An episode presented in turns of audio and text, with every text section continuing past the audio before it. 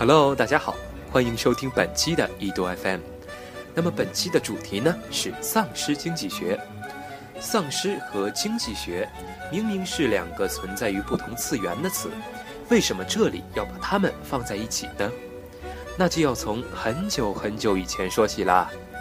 在很久很久以前，这里有座山，山上有座庙，庙里嘛有个老和尚。呃，不好意思，我拿错稿子了。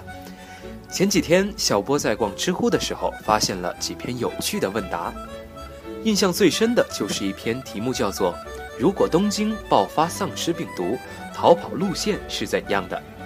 回答中呢，给出了非常详细的逃生路线，逃跑原则就是离开人堆，迅速出城。出城的目的地首选就是自卫队驻屯地和美军基地，另外一个选择就是逃到山里去，寻找未被感染的村镇。不过答者最后都悲观地说，经过各种脑补，他还是觉得在东京躲避丧尸没有胜算。看得我呀，都是捏了一把汗。看到这个回答，我也忍不住开了一点脑洞，一点儿，真的就那么一丁点儿。如果僵尸真的来了，会怎么样？人们也许会急着加满油箱，买许多日用品，囤积足够的食物和补给，买上厚厚的卷闸门，再加上几把斧头，时刻准备着大战僵尸。不过，如果僵尸是真实存在的，这是一件坏事吗？那假如说吸血鬼也是存在的呢？先别急着下结论，因为今天我们要讨论的是经济学，而经济学家的逻辑可不是我们一般人能够揣测的。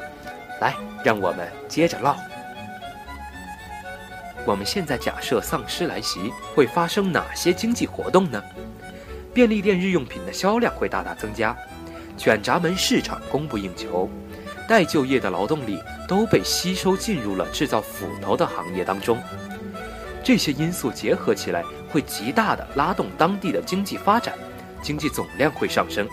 另一方面，大量人员在与僵尸的战斗过程中死去，人口迅速减少。这两个因素结合到一起，该地区的人均 GDP 会迅速增加。如果丧尸袭击发生在中国，我想中国很有可能在极短的时间内成为世界上人均 GDP 最高的一个国家。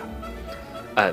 这当然只是一个假设嘛，你还别说，就在二零一四年，中国的 GDP 按照购买能力平均计算首次超过美国。很多人听到这个消息是非常的激动啊，他们认为中国已经成为了世界第一大国。至于事实嘛，别急，我们先来追溯一下 GDP 这个经济概念的历史。国民生产总值 GDP。最开始是在一九三四年被提出的，提出者是一位名为西蒙·库兹涅茨的经济学家。当时美国正处在经济大萧条中，决策制定者们不知道，决策制定者们不知道该如何应对这一场突如其来的经济危机。库兹涅茨的国民生产总值为决策制定者们带来了一个衡量国家经济情况的标准。掌握了这些数据之后，决策制定者们终于可以对症下药，用一种更加有效的方式管理经济，以至于在之后的八十年时间里，国民生产总值被广泛的应用到世界各国，被当作是衡量国家实力的唯一标准。不过，GDP 这个概念是万能的吗？在库兹涅茨最开始提出国民生产总值的概念时，恐怕他自己也没有想到，这一个概念会在世界范围内被如此广泛的使用。事实上呢，库兹涅茨在最初的经济报告的引言部分就附上了这样的一句话，说一个国家的国民福利不太能够通过国民收入的定义来得出。这是什么意思呢？GDP 是一个工具。它帮助我们测量国家经济表现，但不能被用来测量幸福感。它也不应该成为制定所有政策的导向。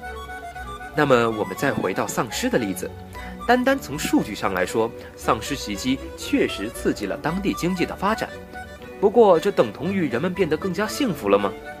小波，我给听众朋友们举个例子，在经济学上有一个破窗谬论，说的就是在一个小镇里，一个二流子。用一块板砖砸碎了邻居家的玻璃，这是好事吗？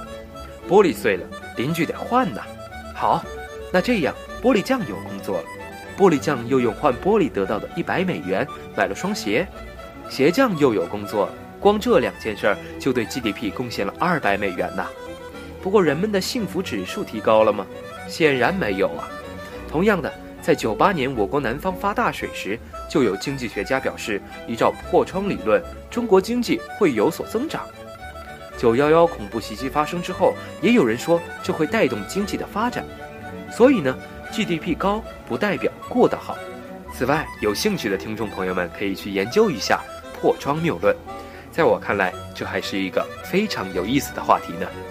在这里再做个预告，在下一期的节目当中，主播将继续带大家大开脑洞，从经济学的独特角度来讨论一下吸血鬼。如果让吸血鬼都到自由市场上去购买血液，会怎么样呢？这个市场如何定价，如何分工？听众朋友们也可以试着想一想哦。那么我们下期再见吧。